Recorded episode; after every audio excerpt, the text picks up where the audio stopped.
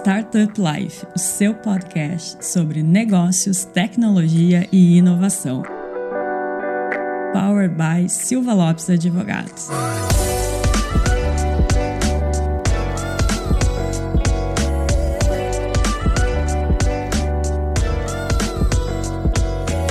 Galera, meu nome é Lion Lopes e está começando mais um Startup Life, seu podcast sobre negócios, tecnologia e inovação. E continuando aqui o nosso, nosso roteiro de convidados da South Summit, né, Cris? Estamos com mais um convidado que veio direto de Santa Catarina. Não, na verdade, é, ele é de Santa Catarina, mas nesse momento está no Rio de Janeiro. É, é um pouco catarina, um pouco é. carioca. Né? Exatamente. Né? Mas a gente gosta dos dois estados. Exa é, então... É, assim, é, inteligente, né? Sai de um lugar que tem praia e vai para outro lugar que tem praia também, né? Um lugar bonito para um mais bonito ainda. É, exatamente. Então, então, Cris, quem que está com a gente hoje aqui? Então, Lion, está aqui conosco hoje o João da Darwin Startups, que vai nos contar um pouco do, do que, que é a Darwin e também falar sobre comunidade, uma coisa que é muito importante no ecossistema. João, seja muito bem-vindo. Muito obrigado, turma. João Marinelli aqui, Darwin Startups. Hoje eu estou como diretor de Growth, meio Catarina, meio interior de São Paulo, meio carioca, o que é muito bom, porque um aí brasileiro. a gente... Exatamente, a gente coloca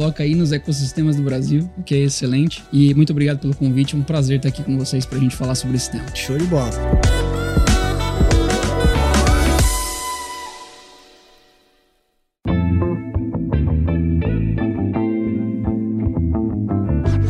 Gente aquecer os motores aqui, João, vamos falar um pouco da Darwin, né? O que, que é a Darwin, da onde que ela surgiu, para que que serve, qual que é o objetivo da Darwin. Quem é do ecossistema conhece, obviamente, mas a gente tem bastante ouvintes também que estão querendo aprender um pouco mais sobre o ecossistema, entender quem são os players do ecossistema. Então é sempre bom a gente dar uma localizada nessa galera que é mais outsider. Então, o que, que é a Darwin, João? Legal. A Darwin Startups, hoje a gente diz que é um ecossistema de evolução para empreendedores, investidores investidores, corporações. E basicamente a gente tem uma missão ali de preparar o relacionamento entre startups, pessoas empreendedoras, né, de verdade, porque no fim é tudo pessoas, a as pessoas da corporação ou pessoas investidoras, para que eles consigam ter uma relação estratégica ali, seja de investimento, seja de parceria, seja de clientes. E a ideia é que a gente fomente realmente o empreendedorismo. Vamos trazer então um pouco mais para a prática, vamos aterrizar isso, né? Como é que essa missão se dá? A gente tem duas frentes de atuação hoje enquanto Darwin. Nós olhamos para uma aceleração com o investimento, então a gente prepara essa pessoa empreendedora dentro de uma jornada de capacitação, conexões, mentorias e investimento para que eles possam dar um próximo passo. Mas nós temos também uma outra área focada muito em ecossistema, em que basicamente a gente consegue olhar para o Brasil ou para a América Latina, a gente tem alguns programas hoje na América Latina, que a gente entende como aquele ecossistema está se posicionando, o que, que eles estão precisando em termos de capacitação, de conexões, de ambiente mesmo, e a gente monta uma jornada específica para aquele ecossistema com um pouco da nossa metodologia. Legal. E a Darwin nasceu em Florianópolis.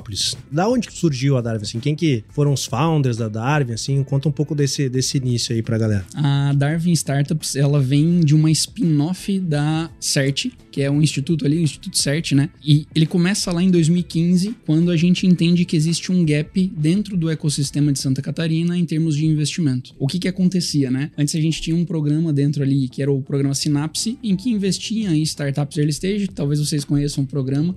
Cara, acabou investindo bastante, assim, eles investiam acho que de 60 a 80 mil reais em pessoas empreendedoras para começar um negócio, para dar um start na ideação. E depois foi lançado o AC Ventures, que era um fundo de investimento, só que aí eles olhavam cheques um pouco maiores, uhum. maiores de um milhão. O que que acontece com a empresa que está começando, que acabou de receber 60, 80 mil, para chegar até a, o estágio da C Ventures, né? Então tinha um buraco aqui e que as startups não conseguiam ultrapassar. E a Darwin entra exatamente nisso. Então tá bom, então nós vamos fazer cheques menores. Hoje uhum. a gente faz cheques de 200 a 500 mil reais e investindo né, nessas startups para que elas possam se preparar para uma captação um pouco maior, um pouco mais robusta, porque aí você precisa de time, você precisa de, de um product market fit. O que, que é o product market fit? É entender muito bem o seu mercado, muito bem os seus clientes e muito bem a forma como você vende aquilo. Então a gente conseguiu ali com a Darwin ser o veículo de preparação para que eles deem esse próximo passo dentro da jornada empreendedora do negócio deles, né? Desses empreendedores. Legal. E hoje, como é que está a Darwin? Cara, olha, é uma, uma pergunta incrível porque a gente está vivendo um momento assim de reestruturação, de redefinição, de. Acho que até um, uma, uma, coisa interna nossa de reentender o nosso propósito. Então, por que, que a gente está fazendo o que, que a gente está fazendo, né? No final do ano passado, a gente sentou enquanto sócios ali para realmente discutir. Então, cara, e aí a Darwin? A gente é a mesma coisa do que sete anos? A gente continua, né, com, com o mesmo propósito? E o mais legal é que a Darwin ela continua com o mesmo propósito, esse lance de fomentar o empreendedorismo, de desenvolver o empreendedorismo, né? E hoje a gente está numa missão de ampliar o nosso escopo de trabalho.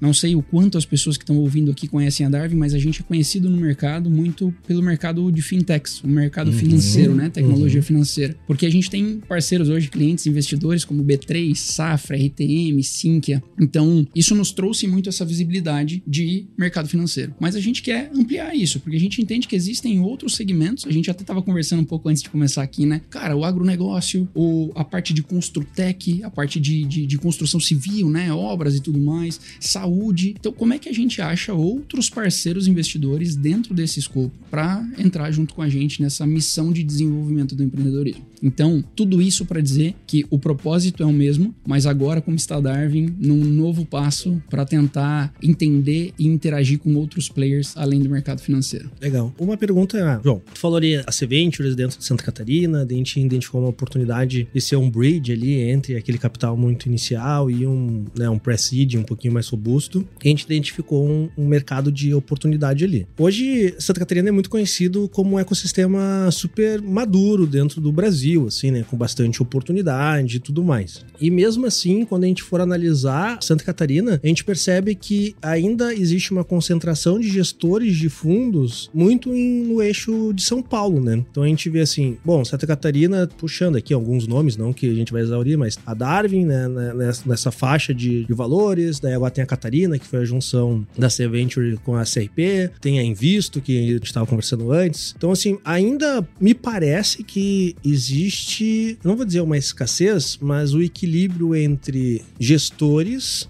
frente às oportunidades, Santa Catarina ainda parece que balança. Tem muitas oportunidades e ainda um mercado que os gestores de venture capital não fincaram pé ainda em Santa Catarina, a não ser esses que são naturais de Santa Catarina, né? Como que tu enxerga esse ecossistema de investimento de Santa Catarina? Legal, uma boa pergunta. Eu acho que ali a gente tem algumas movimentações de anjos, né? Uhum. A Kátia, ela faz um, um, trabalho bem interessante ali, é, olhando para a rede de anjos. Eles têm, inclusive, dentro lá, a rede uhum. de anjos, né? Da Kátia, da Associação Catarinense tecnologia. Nós temos algumas aceleradoras. Hoje, a que mais se destaca ali na região, de fato, é a Darwin, por, todo, uhum. por tudo que a gente Sim. faz e tudo mais. Mas existem outros players trabalhando nesse cheque. E nós temos ali CVCs, né? Que entra como um dos fundos principais da C Ventures que uhum. lançou. Mas uma, uma coisa que a gente até estava discutindo ao, ao longo desses últimos tempos é que o efeito pandemia ele trouxe um modelo híbrido em relação a investimentos. Então o que, que a gente vê? A gente vê fundos muito concentrados em São Paulo por conta da facilidade de negócio, de network, de interação com as pessoas, mas olhando para deal flows, ou seja, fluxos de negócio no Brasil todo. Então Sim. a galera não tá em São Paulo, mas assim, tá, como é que a gente impacta a Amazônia? Como é que a gente consegue estar tá mais próximo do Nordeste? Como é que a gente entra no agro do Centro-Oeste do Brasil? E aí, às vezes mandam um time para lá para desbravar isso e buscar. Uhum. Então assim,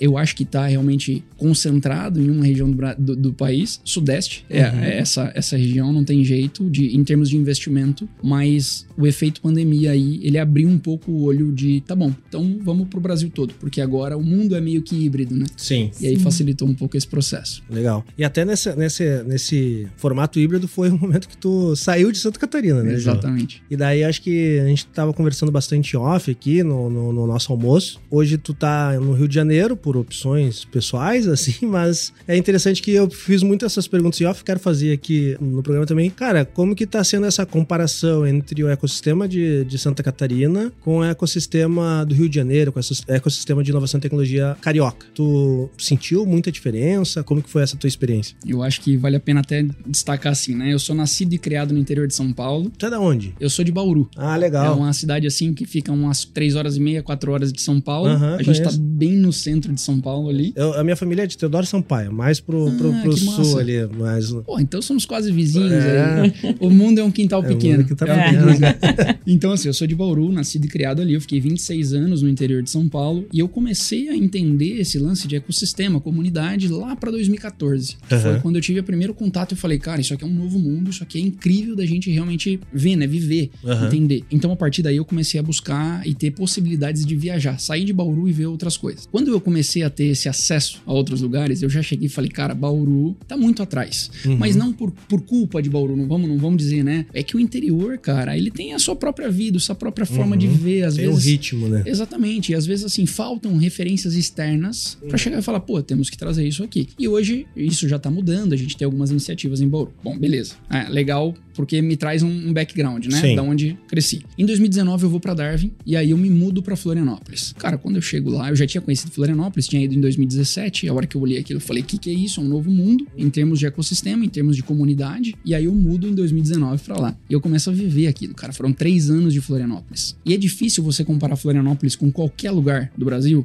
porque tem uma historinha que eu acho que poucas pessoas sabem. O ecossistema de Floripa começou em 1980, cara. Sim. Com uma galera que tava olhando. Olha só o movimento. Não sei se vocês de fato conhecem essa história. Se conhecerem, a gente já corta aqui, não tem problema. Não, mas o pessoal que tá ouvindo não- casa, não, não é. deve conhecer. O que estava acontecendo? Florianópolis, por ser uma ilha, não pode ter indústria dentro da ilha. Uhum. Só que lá a gente tem muita faculdade, né? Sim. Então a gente forma muito talento ali em Florianópolis. Eu falo a gente porque é Sim. João do Brasil aqui, Sim. tá? Mas enfim, Florianópolis formava muito talento. E o que que acontecia? A turma saía da faculdade, não tinha como ficar na ilha, porque, enfim, engenharia, administração e tal. Eles saíam de Floripa. O pessoal ali começou a olhar e falar: peraí, o que que a gente tem que fazer para reter esses talentos em Florianópolis? Uhum. E aí eles começaram a rodar programas como aquele Synapse, que a gente falou um pouco mais cedo, de investir em ideias empreendedoras. E aí se começou o movimento. Cara, 1980 isso, Uhum. sabe? Olha a visão do Uhum. pessoal. E aí começou. Começamos lá com a primeira incubadora do Brasil, que é o Celta. Então a gente começou a colocar empreendedores e empreendedoras no mesmo prédio. A gente começou a falar de aceleração, a gente começou a falar da ACAT, que é a Associação Catarinense lá de Tecnologia, que é cara, uma- realmente uma associação gigante que faz muito pelo empreendedorismo. Não só de Santa Catarina, mas tem o poder de influenciar o ecossistema brasileiro como um todo, assim, né, cara? Exatamente. Isso Tem é muita gente que vai até lá pra entender o que que a Cat está fazendo. né? Exato, então, exato. incrível, assim, quando você vira essa referência. E aí eu falo que é difícil comparar com qualquer região, porque, cara, eu acho que não são todas as regiões que tiveram a oportunidade de começar a olhar pra isso lá em 80. O que não significa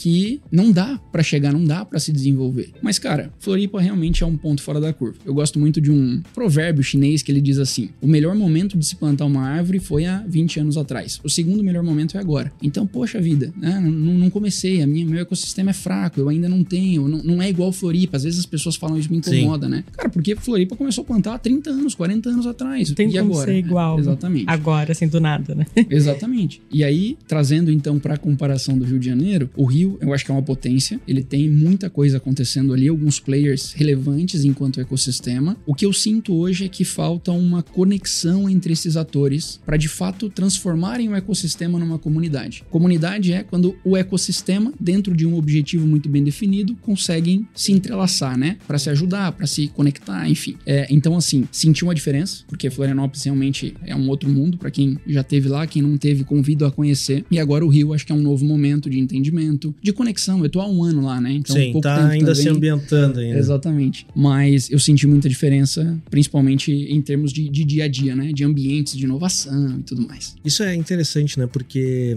a gente vai analisar Florianópolis ali, né? É, é engraçado como o- uma limitação geográfica criou um dos maiores ecossistemas de tecnologia do Brasil, né? Porque, tipo assim, cara, a gente não pode ter indústria, a gente tá perdendo gente, a gente precisa fomentar que essa galera fique aqui e fomentar novos negócios aqui. O que a gente vai fazer? Isso, agora eu tô falando, tô pensando aqui. É como os negócios devem ser, né? Porque foi Ah. a partir de um problema, de uma dor, como a gente Exato. gosta de falar, Que que eles criaram uma solução, né? Isso é engraçado e eu falo bastante isso quando a gente vai conversar sobre comunidade. Assim, achei muito legal a tua fala sobre comunidade, porque quando a gente fala em ecossistema, o termo ecossistema é utilizado porque ele é algo bem orgânico, né? É muito difícil tu conseguir desenvolver ecossistema de forma artificial, né? É muito difícil fazer isso. Mas tu consegue utilizar quais são os catalisadores para incentivar organicamente que se crie um ecossistema, né? E daí acho que Florianópolis ele serve muito como benchmark para os outros ecossistemas brasileiros e daí formatando ecossistema e depois gerando comunidade, justamente por isso, porque eles começaram a gerar um ecossistema de forma orgânica, criaram a CAT para potencializar esse ecossistema e ser um,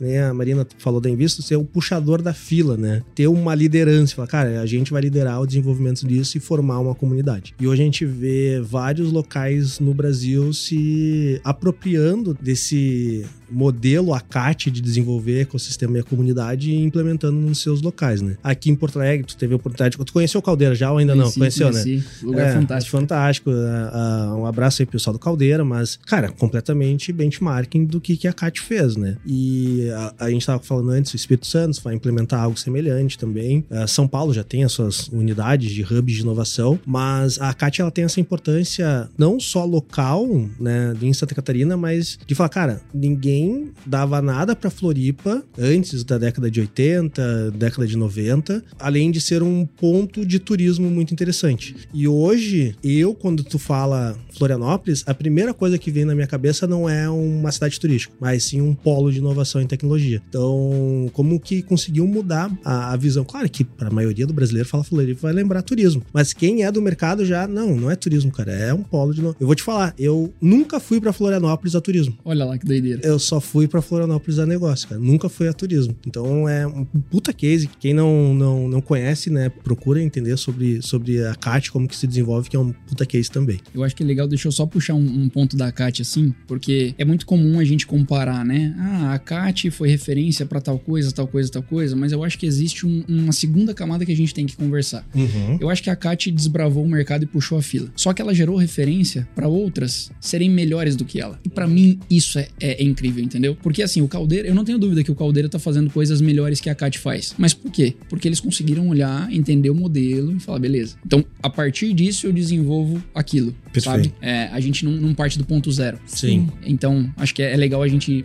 trazer isso também, porque toda toda tua referência precisa, em alguma forma, ser melhor para que você vire a referência e aí, Claro. né? Sem dúvida nenhuma.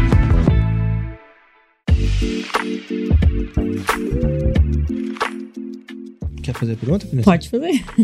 É que eu monopolizo aqui quando eu participo da. É que ele tem nos abandonado, É, sabe? Ele, daí- ele faz raras aparições, então Mas, quando Cris, ele é quando eu apareço, eu faço um bom aproveitamento, minutos falados no podcast. Exato, por isso que, Eu que, eu, a de- que, eu, que eu deixo tu bem à vontade. tiro a Pode- diferença. Tô me sentindo honrado aqui.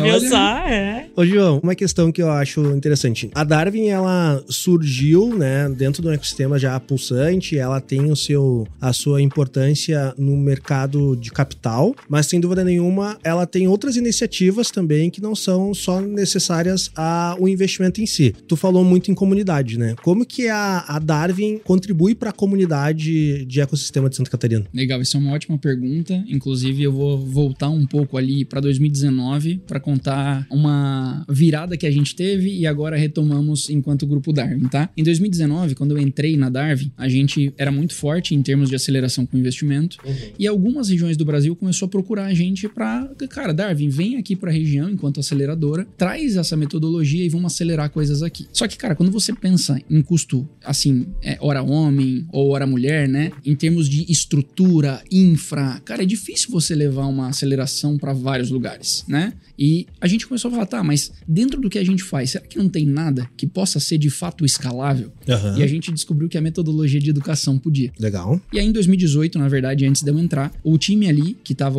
na Darwin, eles resolveram pegar um pedaço da aceleração e testar como metodologia de educação. Rodamos com o primeiro parceiro ali, no Paraná, inclusive. Deu certo, a gente teve bons feedbacks e a gente chegou, beleza. Então fizemos o teste, agora a gente precisa realmente crescer, né? Entender se isso é validado por outros clientes. E aí, quando a minha história começa dentro da Darwin, entro como analista de comunidades, uma área nova ali dentro. E aí, a minha missão era vender e rodar cinco seleções naturais, que é um programa focado só em educação empreendedora, não tinha investimento. E eu tinha uma missão.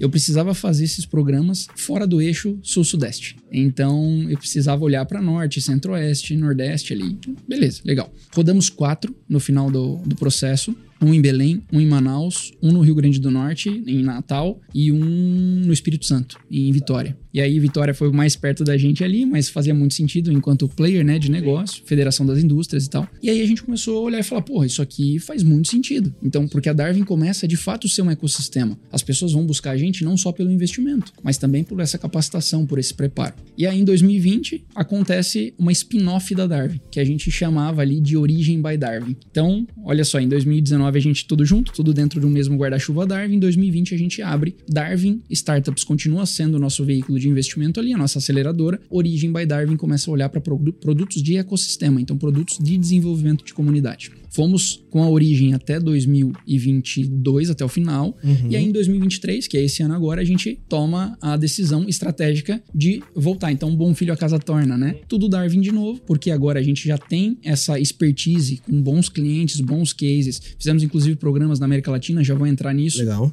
com educação para dentro de casa, de um grupo Darwin, que tem uma relevância ali no uhum. mercado de investimento. Tal. Então hoje a gente tem essas duas frentes que eu falei para vocês mais cedo. Um de ecossistema e um de aceleração. Como é que a gente ajuda de fato? A gente faz programas de educação, conexão, mentorias, muito com propósitos definidos. Então a gente senta com o nosso parceiro, com o nosso cliente, com o nosso investidor ali do programa, né, em específico, e a gente tentar o que que você precisa. Então vou dar uns exemplos de programas muito legais que a gente rodou. Nós rodamos um programa Norte e Nordeste, então era só com foco ali em empreendedores e empreendedoras do Norte e Nordeste, com startups em fase de tração escala. Então tá, vamos buscar Norte e Nordeste, esses empreendedores, selecionamos e traduzimos isso numa jornada de capacitação e conexões. Qual era a ideia? Abrir mercado para que eles pudessem crescer e expandir. Fizemos isso com dois grandes parceiros, o BID, que é o Banco Interamericano de Desenvolvimento, e o Cubo, o Cubo uhum, Network lá, uhum. que é o hub de inovação, é do, do Itaú, né? E aí, junto com eles, a gente entendemos que o, o Norte Nordeste ali foi um baita case, então vamos explorar mais coisas.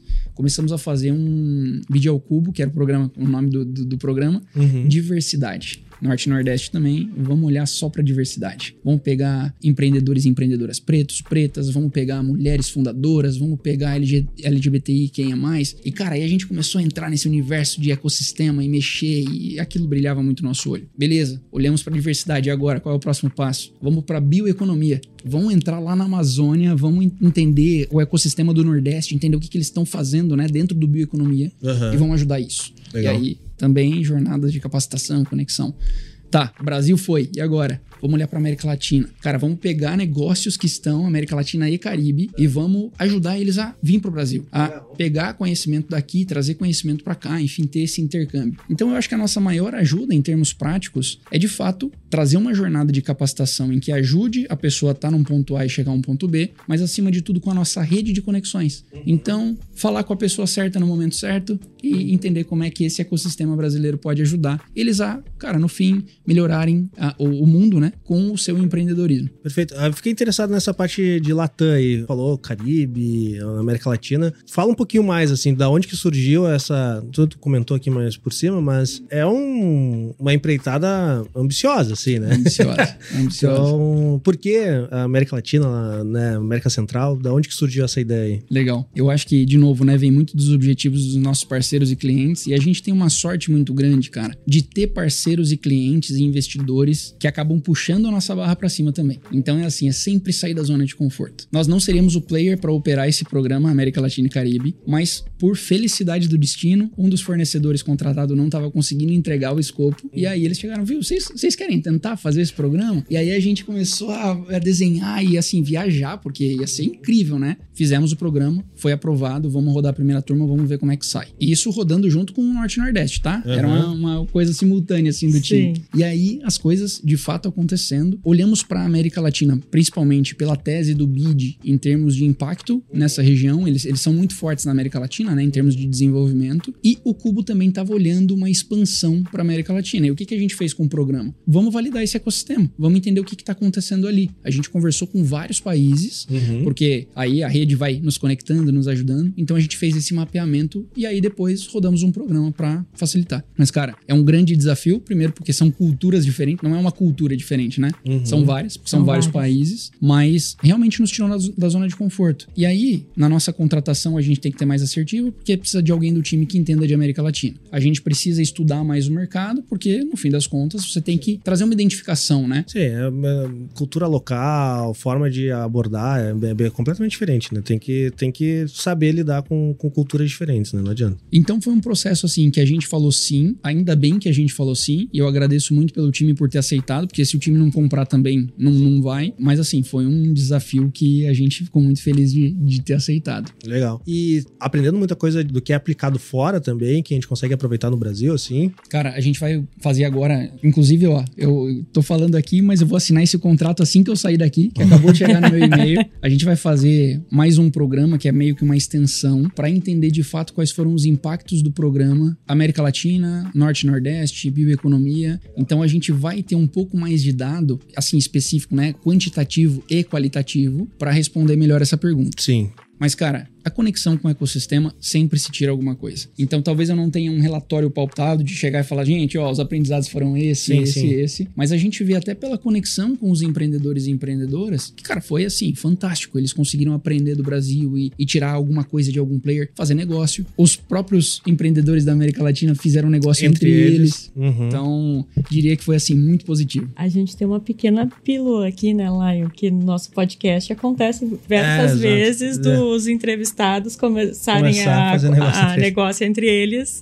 Quando a gente começa a gravação, eles já estão até com o contrato assinado. É verdade. É, maravilha, maravilha. E, e sabe um negócio que eu nunca tinha me, me dado conta, assim, e tu tá comentando sobre América Central e tudo mais. Se a gente analisar a América Latina, o Brasil é a menina dos olhos da América Latina hoje em dia, né? Então, tanto que se a gente for ver os fundos e gestoras internacionais que aportam Latam, é, é assim, absurdo. É tipo, 70%, 60% do investimento para a Latam é destinado para o Brasil, né? Por quê? Porque é um mercado grande, tem muita oportunidade, né? E a gente vai ver ah, os outros países de América Latina, ah, geograficamente são países bem menores, né? Que não tem tantas oportunidades quanto o Brasil. A gente vai pegar países grandes na América Latina, a gente vai pegar, vamos excluir México, tá? Mas pegando Argentina, é um país grande, tem os seus cases, mas ainda não tem tanta oportunidade quanto o Brasil, porque a economia é muito fraca, tem todas as suas dificuldades. Então, a gente vê muito isso do mercado europeu, quando tem que explorar o mercado latino-americano, ele foca muito no Brasil. Mas, ah, tu comentando agora, né, se a gente pega ali mercado de América Central que quer explorar o mercado sul-americano, também faz sentido para eles virem pro Brasil Sim, em vez de outros países. Então, essa ponte de enxergar, cara, América, América Central são países pequenos também, não tem um, um mercado interno que absorva muitas vezes a, a solução ou o potencial que a solução tem. Então tem que buscar mercados para internacionalizar. Daí vai ver assim, ah, pô, vou ir para a Europa, tem todas as dificuldades no mercado europeu por ser um mercado mais custoso. Vai para os Estados Unidos, tem as dificuldades de ser um mercado muito mais competitivo. Vou analisar a América do Sul, cara, vou para o Brasil. Então realmente é, um, é uma sacada interessante de tu pegar esses países caribenhos, América Central, até outros países da própria América Latina e falar, cara, explora a América Latina como um todo através do Brasil, né? É bem interessante também. E, cara, falando disso, eu acho que eu posso compartilhar dois aprendizados que a gente teve. O primeiro deles é que, geralmente, quem olha de fora, né, eles consideram Latam como uma coisa e Brasil como outra coisa. Sim, então, é verdade. isso, você, tipo assim, cara, a gente faz parte do Latam, mas é, é Latam, América Latina e Brasil. E, Inclusive, não só no ecossistema, de- é uma coisa meio cultural, assim. né? Quando agora o João falou, eu lembrei de programas de TV que são assim. eu, eu gosto muito de um programa que é sobre facas, né? Que te fa- Ah, é, desafio sobre fogo. Isso aí, de fazer facas e tal. Aí tem a versão América Latina. Da- mas assim, é a versão América Latina e Brasil, tá escrito. Então ele é já é uma coisa assim que vem da cultura dos Estados Unidos, da Europa, de enxergar como duas coisas diferentes. Mas né? eu acho que é- não, não é enxergar só por questão cultural, porque, claro, né? O Brasil não fala, não, não vai falar espanhol, mas, mas de tamanho de economia, né? Sim. Se a gente juntar toda a América Latina sem o Brasil, talvez seja o mesmo tamanho do mercado do Brasil, né? Então faz eu, a- sentido. eu acho que eu me arriscaria a dizer que até é menor. É, não sei daí, mas. Um mas- pouco menor, assim. É, não. mas tem essa visão mesmo de analisar separado, né? Então, assim, olhando para isso, né, para esse primeiro aprendizado, acho que o brasileiro, brasileira precisa ser orgulhado que a gente vem fazendo, Sem porque, cara, de fato não é só social, não é só cultural, não é só econômico, acho que é uma mistura disso tudo. Uhum. E eles olham apartado de fato, então é Latam e Brasil. E um segundo aprendizado, falando ali de- da- das startups que estão na América Latina, né? Tirando o Brasil. Quando a gente fala de internacionalização, a primeira coisa que eles fazem é ir para um país que seja menor. Então, por exemplo, o empreendedor colombiano, ele vai fazer a internacionalização dele às vezes para o Chile antes de vir para o Brasil. Uhum. Por quê? Porque o Brasil é uma região, cara, completamente diferente para eles. E isso é, é muito legal de se ver, né? Então vou testar aqui com o meu vizinho, que é menor, que tem uma cultura mais parecida com a minha, antes de ir para um mercado brasileiro, que aí é diferente. É, porque até pro mercado brasileiro é difícil tu fazer essa, vamos dizer, em- entre muitas aspas, né, a internacionalização dentro do Brasil, né?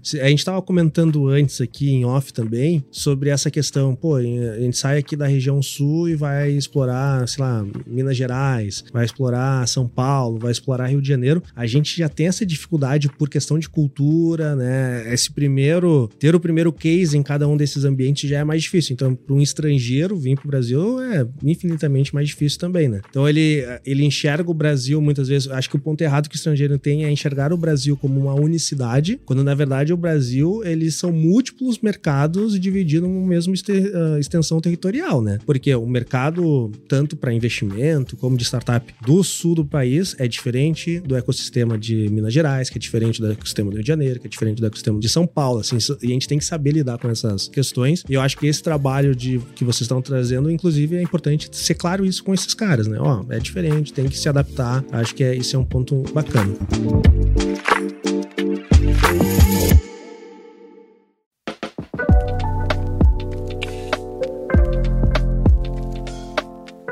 Mas, João, evoluindo aqui na nossa conversa, eu conheço a Darwin já de um, de um bom tempo, já, né? É realmente um player bem importante e isso acaba, eu, eu brinco, né? Quando o player ele extrapola o próprio produto ou serviço, né? Hoje a Darwin ela tem uma responsabilidade muito maior do que os produtos e serviços dela. Quando e tu comentou como comunidade, assim, como influência para a comunidade. Como que vocês hoje, porque isso traz uma pressão, como vocês enxergam essa pressão de, cara, quando a gente fala em ecossistema de Santa Catarina, e eu vou falar por conta nossa, cara, com quem que a gente tem que conectar? O primeiro nome que estava escrito foi Darwin. O primeiro nome que estava escrito Darwin. Mas isso traz uma responsabilidade para vocês também, né? Como que vocês lidam com esse tipo de responsabilidade de não ser só um prestador de serviço, mas ser uma referência de comunidade e ter muitas pessoas acessando vocês para isso também. Tipo, cara, quero começar aí, como que eu faço? Como que vocês lidam com isso? Cara, eu vou trazer em dois pontos, porque isso tá muito fresco na minha cabeça, que vem pensando muito nessa, nessa responsabilidade que a gente tem. A primeiro, o primeiro ponto aqui é sobre relevância. Então, é se manter relevante. Isso é uma responsabilidade. E não é relevante no sentido de. Vai ser o primeiro nome que eu vou lembrar. É relevante no sentido de o que eu estou fazendo está mudando vidas. De fato, eu estou sendo relevante para a pessoa que está com a gente, para o investidor que está com a gente, para o empreendedor que está com a gente. Então, cara, isso é um peso, sabe? Uhum, uhum. Chegar e falar, tá bom, as pessoas confiaram em mim. Eu tô nessa posição, a posição me traz uma visibilidade que é excelente, mas, cara, eu preciso de fato ajudar. Eu preciso Sim. de fato contribuir para que as coisas continuem evoluindo. Então, acho que esse é um primeiro ponto. E o segundo ponto, eu vou colocar aqui como uma palavra de acessibilidade. 2020 foi um ano muito complicado para todo mundo, mundo Sim. mesmo, quando Sim, eu falo, sim. né? Veio recessão e pandemia, todo mundo fechado. E nesse momento, eu acho que a Darwin ela acabou se retraindo em relação ao mercado. A gente ficou muito, cara, vamos entender o que, que tá acontecendo e a gente não voltou para lá para dar as caras. E eu acho que no final do ano passado a gente entendeu que a gente precisava voltar. Porque, pô, e a Darwin, e a Darwin, e a Darwin. Então, a acessibilidade é no sentido de estar presente sendo um player em que as pessoas que não conhecem olham e falam, tá, eu sei com quem falar. Ser um direcionador, ser Sim. meio que um farol, entendeu? Sim. Para quem precisa olhar para investimento, para empreendedorismo. Às vezes você vai ser o guia de uma pessoa que tá começando aí. Então, eu acho que assim, essa responsabilidade ela nos traz o ponto da relevância e o ponto da acessibilidade. Relevância, continuar fazendo da melhor forma naquilo que a gente acredita e não sendo o melhor que outros players. Eu não acredito que você possa ser melhor que outros players, porque melhor, cara, é muito abstrato Sim, é subjetivo. Né? muito subjetivo. É, inclusive tem um livro muito legal sobre isso, do Simon Sinek, que chama Jogo Infinito. Ah, Quem legal. quiser ler aí, vale muito a pena. Ah, Das empresas, não, eu quero ser a melhor investidora, a melhor aceleradora. Acho que não é isso. Isso. Eu acho que o melhor é sobre você. Então, a Darwin de 2023 é melhor do que a Darwin de 2022? Essa é a nossa preocupação, essa é a nossa relevância. E o segundo ponto é acessibilidade. É estar tá ali, assim, ó, turma, quem precisar, tamo aqui, tá? E Sim. pra quem tá ouvindo, eu tô chacoalhando a mão aqui. Então, assim, a gente tá aqui, a gente tá presente para você que Sim. precisa de um direcionamento, de um próximo passo. E, João, como é que foi o momento que vocês perceberam isso? Que vocês se tornaram referência e que vocês têm esse papel que tu estava nos contando agora? Como é que foi? Porque geralmente é um momento curioso até, né? Porque a gente Sim. baixa a cabeça ali, trabalha, trabalha, trabalha e de repente, uau, tem muita gente que se inspira na gente, que busca a gente, que a gente é referência, que a gente tem essa responsabilidade.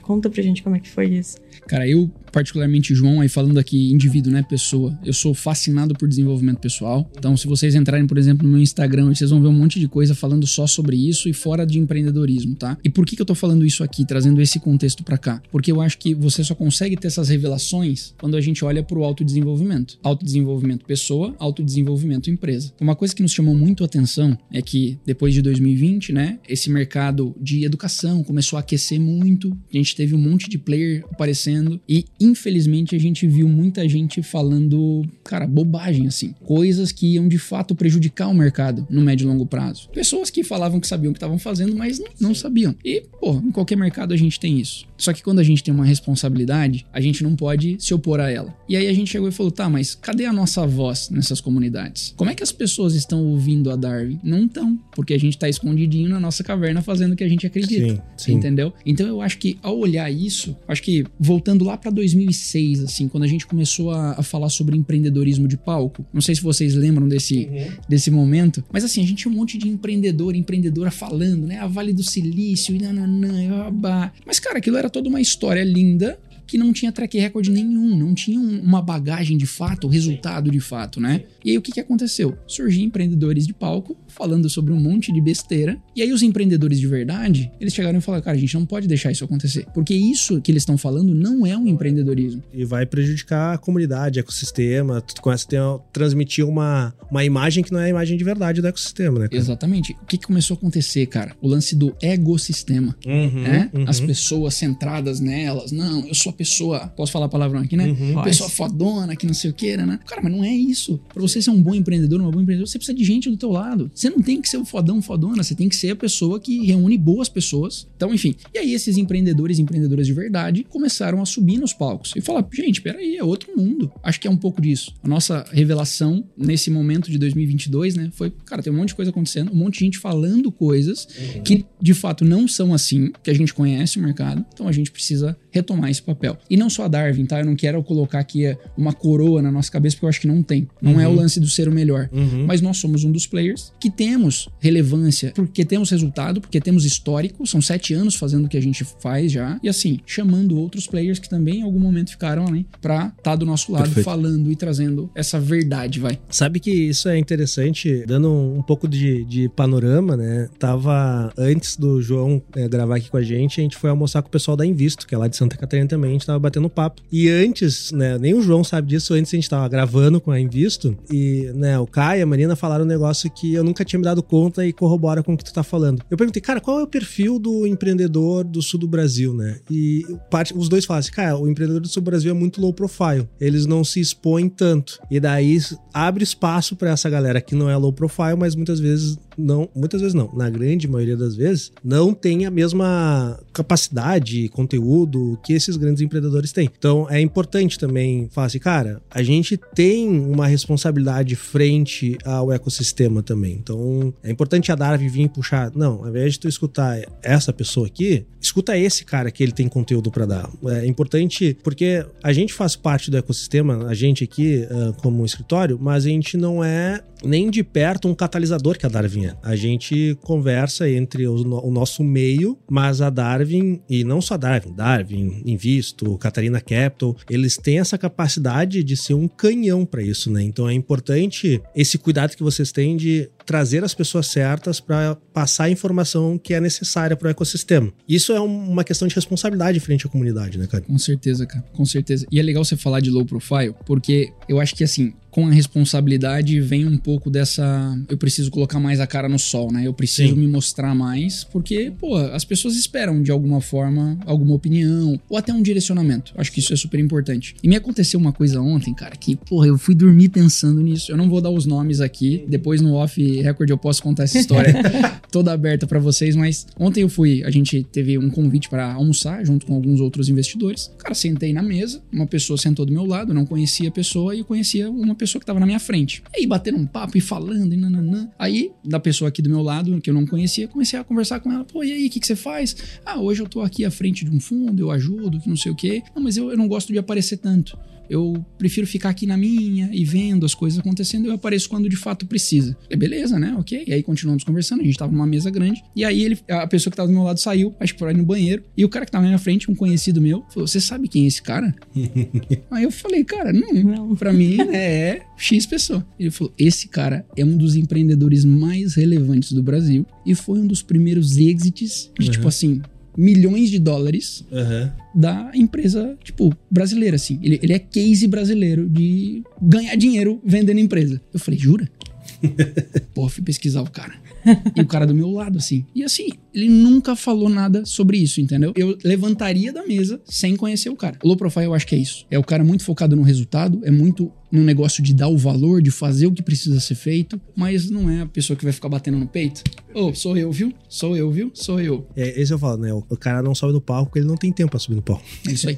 É isso aí. e não que é um problema, tá, pessoal? Acho que. Eu acho que a gente passou por essa fase que tu tava comentando, João, mas agora a gente já deu como já corrigiu isso, né? Hoje o ecossistema exalta quem tem que ser exaltado pelo seu track record, pelos seus méritos, e não dá tanto espaço para esses cara meio pilantrão, assim, que acabam surgindo. Porque acho que todo mercado novo, né? Quando a gente fala assim, ah, é mercado de startup, ecossistema de startup, sempre vai surgir os caras que são oportunistas também, né? Mas com a tendência do mercado ir se amadurecendo, ao longo do tempo a gente vai filtrando esse tipo, né? Hoje, hoje se a gente fala assim, cara, quem são as referências, e não tô falando nem referência, mas referência por. Quando eu falo de algum local, quem eu lembro, tu pergunta assim, quem é referência em Minas? Tu sabe os nomes. Quem é referência Santa Catarina? Tu sabe os nomes. Quem é referência Porto Alegre? Tu sabe os nomes dos caras. São Paulo é a mesma coisa. Mesmo São Paulo que é gigantesco, mas tu sabe quem são as referências, né? E isso é muito do mercado ir se identificando, se conhecendo, porque, cara, antigamente a gente tinha essas comunidades, ecossistemas locais, mas não tinha muita interligação entre todo mundo. Na medida que a gente foi evoluindo, a gente vai conhecendo. Hoje tem muita mais troca de experiência da comunidade aqui do Rio Grande do Sul, com a comunidade de Santa Catarina, com a comunidade de São Paulo. A gente sai, a gente consegue trocar essa experiência. Então, eu vejo isso como algo interessante, né? Porque a gente vê a, a, o amadurecimento do, do, do ecossistema de tecnologia e inovação como um todo no Brasil, né? E trazendo um pouco pro lado da comunicação, do marketing, que é mais a minha área, né? Não existe, como tudo no ecossistema,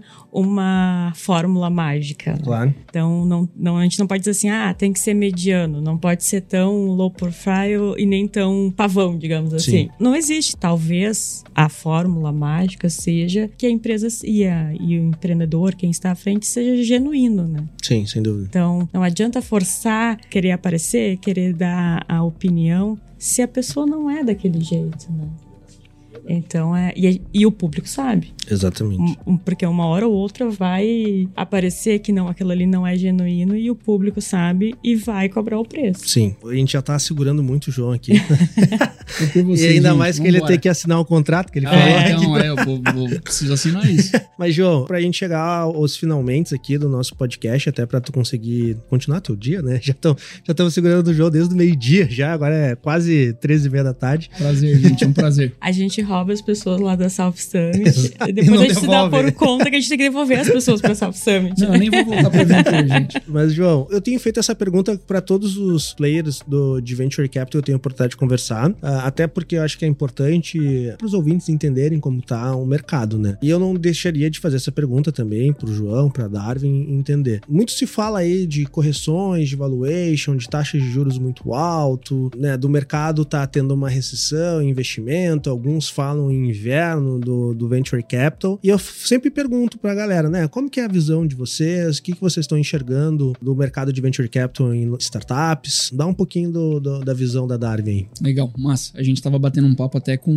uma turma ali de investidores anjos na semana passada. E aí o olhar é que as coisas vão ser seguradas um pouco mais esse ano. De fato, porque, cara, o mercado, a economia não tá ajudando, né? Uhum. Principalmente para quem olha para investimento enquanto retorno financeiro. Uhum. Então, anjos, venture capitals. Eu vou trazer o contexto nosso aqui, né? Para Darwin, a gente vai continuar fazendo os investimentos como planejado. Nós vamos investir aí em dois bets esse ano, normal. Mas por que que a gente consegue dentro do nosso modelo de negócio fazer isso? Porque os nossos investidores, eles não estão olhando como primeiro objetivo o retorno financeiro. Então, ali o que, que a gente faz, né? A gente fala muito sobre deal flow, então é não é sobre deal flow qualificado, mas é sobre qualificar o deal flow. Então a gente qualifica esse deal flow, traz pessoas empreendedoras boas para conversar com essas empresas e também sobre cultura de inovação. Então, por que a gente faz? Excelente. A Darwin continua investindo agora indo para o mercado mais externo, né? Venture capital, investidores, empreendedores e empreendedoras que estão ouvindo a gente precisam se preparar de uma forma muito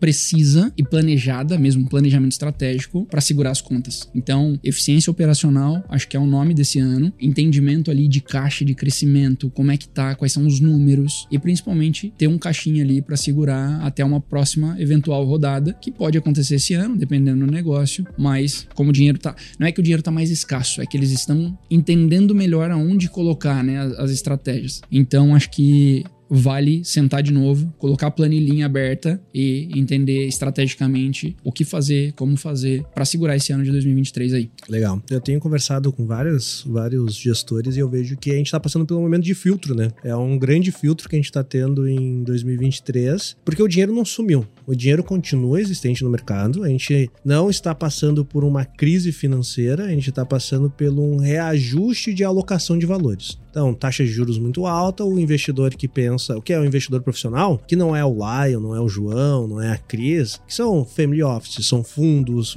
voltados para isso, fundos de pensão que aportam lá, que esses os caras que movimentam o venture capital e private equity no, no mundo, esses caras estão alocando em produtos que têm uma rentabilidade ok e com enorme segurança. Se as taxas de juros diminuírem, esse dinheiro vai ser realocado de novo. Então, assim, os produtos continuam com valor, as startups continuam com o mesmo valor, o dinheiro continua dentro do mercado, mas a gente está passando por um momento de realocação. Então, é um filtro, por quê? Porque aquela startup que conseguir ter essa capacidade de ter uma consciência financeira, entender que, cara, eu não, não posso mais querer captar para crescer cinco anos em um ano. Eu preciso captar para conseguir crescer um ano em um um ano. E daí no próximo ano eu vou captar e vou ter essa estrutura financeira muito mais saudável, né? Girando caixa, trabalhando para isso. Então eu vejo assim, cara, não existe uma, uma crise de destruição de valor, né? A gente tem um reajuste de alocação. Mas, casualmente, todos que eu pergunto respondem a mesma coisa que tu, João. Cara, a gente vai continuar investindo esse ano. A gente vai continuar investindo esse ano. A gente tá com, com fundo captado, a gente vai fazer tantos bets. Todos que eu tenho conversado estão tendo a mesma, a mesma informação. E para vocês é uma baita oportunidade, né? Com certeza. Porque se tem alguma coisa que todo mundo que eu converso fala, é, cara, os valuations estavam muito esticados.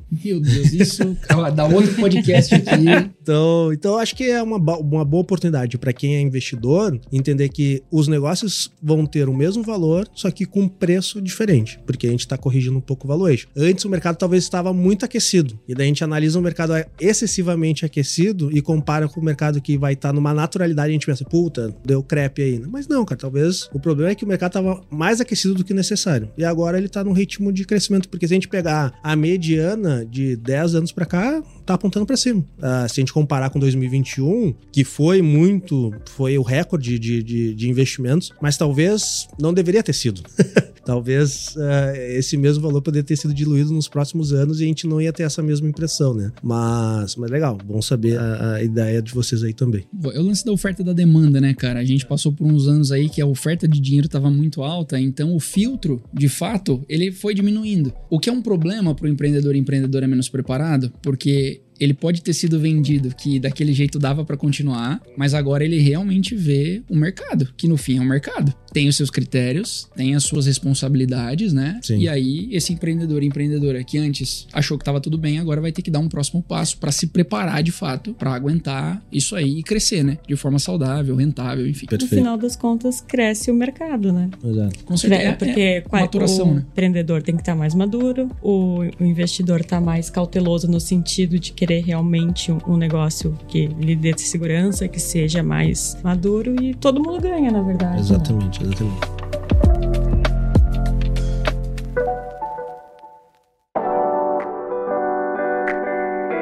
João, cara, muito obrigado por vir participar aqui, dedicar um pouco do teu tempo para vir aqui, almoçar com a gente, conhecer aqui o escritório, trocar uma ideia aqui com nossos ouvintes também. E agora a gente deixa essa parte final aberta aí para tu deixar o teu recadinho também pro, pros ouvintes. Quem quer conhecer mais a Darwin, se quer participar dos bets, se quer ver a parte de educação, como que faz para entrar em contato com vocês? Legal. Nós estamos em todas as redes sociais, principalmente ali Instagram e LinkedIn. Só procurar Darwin Startups, estamos lá. Para quem quer se inscrever em algum dos nossos bets, né? Agora a gente está com um novo modelo para 2023, que é bet aberto o ano todo. Então podem se inscrever a qualquer momento no nosso site www.darwinstartups.com. E aí é só preencher um formulário lá e com certeza a gente vai bater um papo. Legal, muito bom. Cris, vamos chegando ao, ao final de mais um podcast aqui com convidados da South A Summit. nossa maratona. Exatamente, né? Só assim pra gente fazer uma maratona lá. Exatamente. É bom que a gente já grava vários, tem bastante Não, porque se for uma maratona de verdade de correr, eu Não, e tu, a gente tá perdido. Tô no, tô no ciclismo agora.